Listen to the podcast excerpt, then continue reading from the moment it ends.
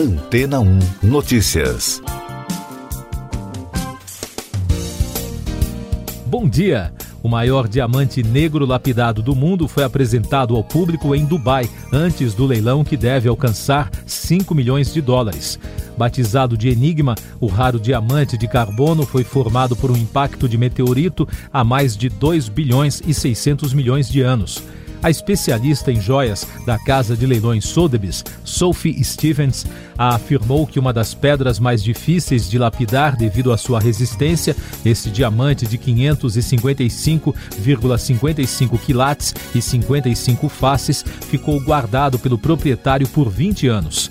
A agência France Press informou que o formato da pedra foi inspirado no símbolo de poder e proteção do Oriente Médio, o Jamsa, em forma de mão e também está ligado ao número 5. Depois de Dubai, o Enigma irá até Los Angeles e Londres para ser leiloado online por uma semana a partir de 3 de fevereiro. Para esse leilão, a Sotheby's anunciou que aceitará pagamento em criptomoeda. No ano passado, o diamante Ki 10138 foi vendido em Hong Kong pelo equivalente a 12 milhões e 300 mil dólares em criptomoeda. O maior diamante do mundo é o Cullinan, de mais de 3.100 quilates encontrado na África do Sul em 1905. O segundo, de 1.109 quilates, foi encontrado em 2015 na mina Karowe, no nordeste de Botsuana, assim como o terceiro, de 1.098 quilates, encontrado em 2020 na mina Joaneng. Botsuana é o maior produtor africano de diamantes. O governo local recebe até 80% da receita das vendas da empresa produtora de diamantes, Debsuana, por meio de dividendos, royalties e impostos. Em 2020, a produção da empresa teve uma queda de 29% em relação ao ano anterior, estagnando em 16 milhões e 600 mil quilates, enquanto as vendas caíram 30%, ficando em 2 bilhões e 100 milhões de dólares com o impacto da pandemia, tanto na produção quanto na demanda. No Brasil, a produção das pedras deu um salto nos últimos anos, graças principalmente à mineradora Lipari, de capital belga e chinês, que opera desde 2016 na Bahia. O aumento da produção por aqui tirou o país dos últimos lugares no ranking mundial para se colocar entre os 15 maiores produtores, de acordo com os dados do sistema Kimberley, que regulamenta o comércio global de diamantes brutos. Apesar da boa notícia, já que grandes e médias grifes nacionais de joias são altamente dependentes da importação de diamantes lapidados, o avanço do negócio não significou uma alternativa à importação, já que as vendas locais não decolaram. De acordo com o presidente da Lipari, o geólogo canadense Kennedy Johnson, a empresa tentou vender no Brasil, mas a carga tributária, segundo ele, mata qualquer oportunidade de negócios e por isso a companhia não vende nada para o mercado brasileiro. A empresa informou que exporta toda a produção da mina de Nordestina para a cidade belga de Antuérpia, a mais tradicional hub mundial de comércio de diamantes brutos no mundo. A exportação é isenta de tributos. O setor de mineração, que inclui a indústria joalheira brasileira, movimenta 20 bilhões de reais anualmente no varejo. E daqui a pouco você vai ouvir no podcast Antena 1 Notícias. Câmara dos Deputados voltará ao esquema remoto devido ao aumento de casos de Covid. Ministério Público Federal apura aplicação de vacinas de adultos em crianças na Paraíba. Governo do Pará decreta estado de emergência em 17 municípios devido às chuvas. A Câmara dos Deputados em Brasília voltará ao modelo remoto de trabalho. O presidente Arthur Lira anunciou a medida em razão do aumento no número de novos casos de Covid-19. A decisão deve durar pelo menos até o carnaval. Vários deputados, como Jonathan de Jesus, do Republicanos de Roraima, e o líder da oposição, Alessandro Molon, do PSB do Rio de Janeiro, testaram positivo para a doença durante o recesso, mas há profissionais de outras áreas trabalhando presencialmente no prédio. Na Paraíba, 48 crianças receberam vacinas da Pfizer para adultos entre dezembro e janeiro deste ano, na cidade de Lucena, antes do início da vacinação infantil. A técnica de enfermagem responsável pela imunização local afirmou que foi a chefe da prefeitura da cidade quem determinou que todas as pessoas que estivessem na unidade de saúde deveriam ser vacinadas. Segundo a prefeitura, as crianças que receberam as vacinas não apresentaram reações adversas. No entanto, reportagens relataram sintomas gripais, febre e vômito nas crianças. O Ministério Público Federal investiga o caso e o Ministério da Saúde recomendou que os menores vacinados na cidade devem ser examinados para descarte de qualquer efeito colateral grave. O governo do Pará decretou situação de emergência por causa das chuvas que atingem cidades das regiões do Araguaia, Carajás, Lago do Tucuruí, Tapajós e Baixo Amazonas. 17 municípios registraram prejuízos por conta dos temporais ou das cheias. Segundo o Corpo de Bombeiros e a Defesa Civil, no total, são 55 mil pessoas afetadas. Destes, 1.368 são desabrigados e 14.200 estão desalojados. A cidade mais atingida é Marabá.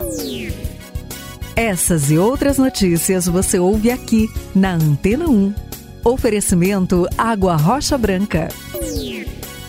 Eu sou João Carlos Santana e você está ouvindo o podcast Antena 1 Notícias, trazendo os destaques internacionais. 26 pessoas morreram e várias ficaram feridas em um terremoto que atingiu o oeste do Afeganistão na segunda-feira. As mortes ocorreram com o desmoronamento de casas em Cádiz, cidade da província ocidental de Badghis. A magnitude dos tremores foi de 5,3, segundo o Serviço Geológico dos Estados Unidos. O candidato de extrema-direita às eleições presidenciais francesas, Henrique Zemmour, foi condenado a uma multa de 10 mil euros por incitar o ódio contra crianças migrantes desacompanhadas.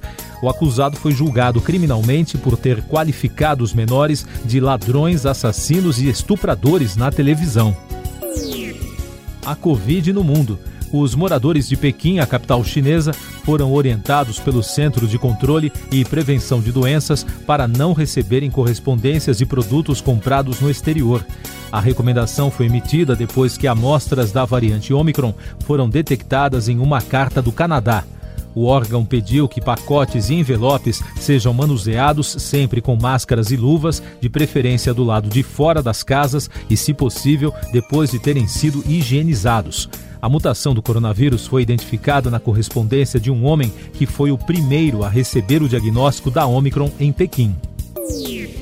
No Brasil, o governador de Minas Gerais, Romeu Zema, testou positivo para a Covid. Segundo o gabinete, ele apresenta sintomas leves. O político ficará em isolamento, mas continuará cumprindo agenda virtual. Em Goiás, o governador Ronaldo Caiado suspendeu os compromissos na segunda-feira após sentir febre e dores no corpo. De acordo com publicação na rede social do político, ele fez exames de Covid e influenza e aguarda os resultados. A Secretaria de Saúde do Rio Grande do Sul confirmou as duas primeiras mortes por Covid provocadas pela variante Omicron. Os dois pacientes são um homem de 88 anos e uma mulher de 86 anos. Os dois pacientes tiveram sintomas na passagem do Ano Novo e morreram entre 2 e 5 de janeiro. Eles foram vacinados e apresentavam comorbidades. Com isso, subiu para 4 o número de óbitos provocados pela Omicron em todo o país, segundo dados oficiais. Brasil registrou na segunda-feira 76.300 casos de Covid-19, somando mais de 23 milhões de notificações desde o início da pandemia.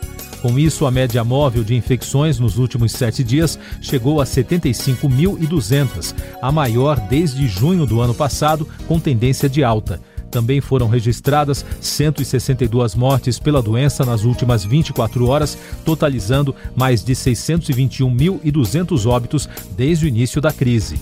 A média móvel de mortes nos últimos sete dias é de 160, com tendência de alta e os dados da vacinação mostram que já passa de 147 milhões e 300 mil o número de brasileiros totalmente imunizados contra a Covid, o que representa 68,57% da população. Dez estados não divulgaram dados da imunização na segunda-feira. Noticiário Econômico, projeções de um novo levantamento da Organização Internacional do Trabalho afirma que o desemprego no Brasil não retornará aos níveis pré-pandêmicos em 2022. Além disso, os números de pessoas abandonando o mercado de trabalho continuam elevados e a informalidade não para de crescer. Para o diretor-geral da agência, Guy Ryder, o que se vê é uma situação preocupante no estado de saúde do trabalho. No Boletim Focus do Banco Central, divulgado na segunda, economistas do mercado financeiro mantiveram a projeção de 11% para a taxa Selic no fim deste ano. Além disso, o cenário para a taxa oficial da inflação foi mantido para os próximos anos. Levantamento da Agência Nacional do Petróleo, Gás Natural e Biocombustíveis, compilado pela AE Taxas, indica que a gasolina foi mais competitiva que o etanol em todos os estados e no Distrito Federal na semana entre 9 e 15 de janeiro. Para ser considerado vantajoso, o etanol precisa de um preço limite de 70% do derivado de petróleo. Na média dos postos pesquisados, o combustível ficou com paridade de 76,36% ante a gasolina.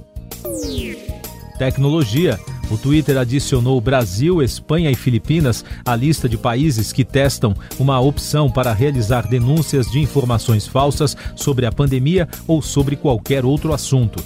Até então, essa ferramenta estava disponível somente nos Estados Unidos, na Austrália e na Coreia do Sul. O anúncio ocorre quase duas semanas após internautas realizarem protestos sobre a ausência da ferramenta e pressão do Ministério Público Federal. Música. Após o fim de uma batalha travada na justiça pelos herdeiros do cantor Prince e pela gravadora Primary Wave, o valor do patrimônio do artista quase duplicou em comparação ao estimado anteriormente. A herança do músico, que inclui seu catálogo de músicas, foi avaliada em 861 milhões de reais. Prince morreu em 2016 e não deixou testamento. O patrimônio será dividido entre três irmãos do músico e a gravadora que comprou os direitos do catálogo do cantor dos herdeiros em agosto de 2021. Você confere agora os últimos destaques do podcast Antena 1 Notícias, edição desta terça-feira, 18 de janeiro. As autoridades bielorrussas anunciaram hoje a chegada de um número indeterminado de soldados russos para exercícios de preparação para o combate. O movimento militar ocorre após as crescentes tensões com os países ocidentais e a Ucrânia. A deputada conservadora maltesa Roberta Metsola foi eleita presidente do Parlamento Europeu nesta terça-feira. Ela obteve maioria na primeira rodada de votação e sucederá o italiano Davi Sassoli. No Brasil, servidores públicos federais de cerca de 19 categorias planejam cruzar os braços hoje para pressionar o governo por reajuste salarial. As manifestações estão marcadas para Brasília pela manhã e à tarde. Este será o primeiro de vários atos. Inclusive, a categoria já planeja uma greve geral prevista na segunda quinzena de fevereiro. Siga nossos podcasts em antena1.com.br. Este foi o resumo das notícias que foram ao ar hoje na Antena 1.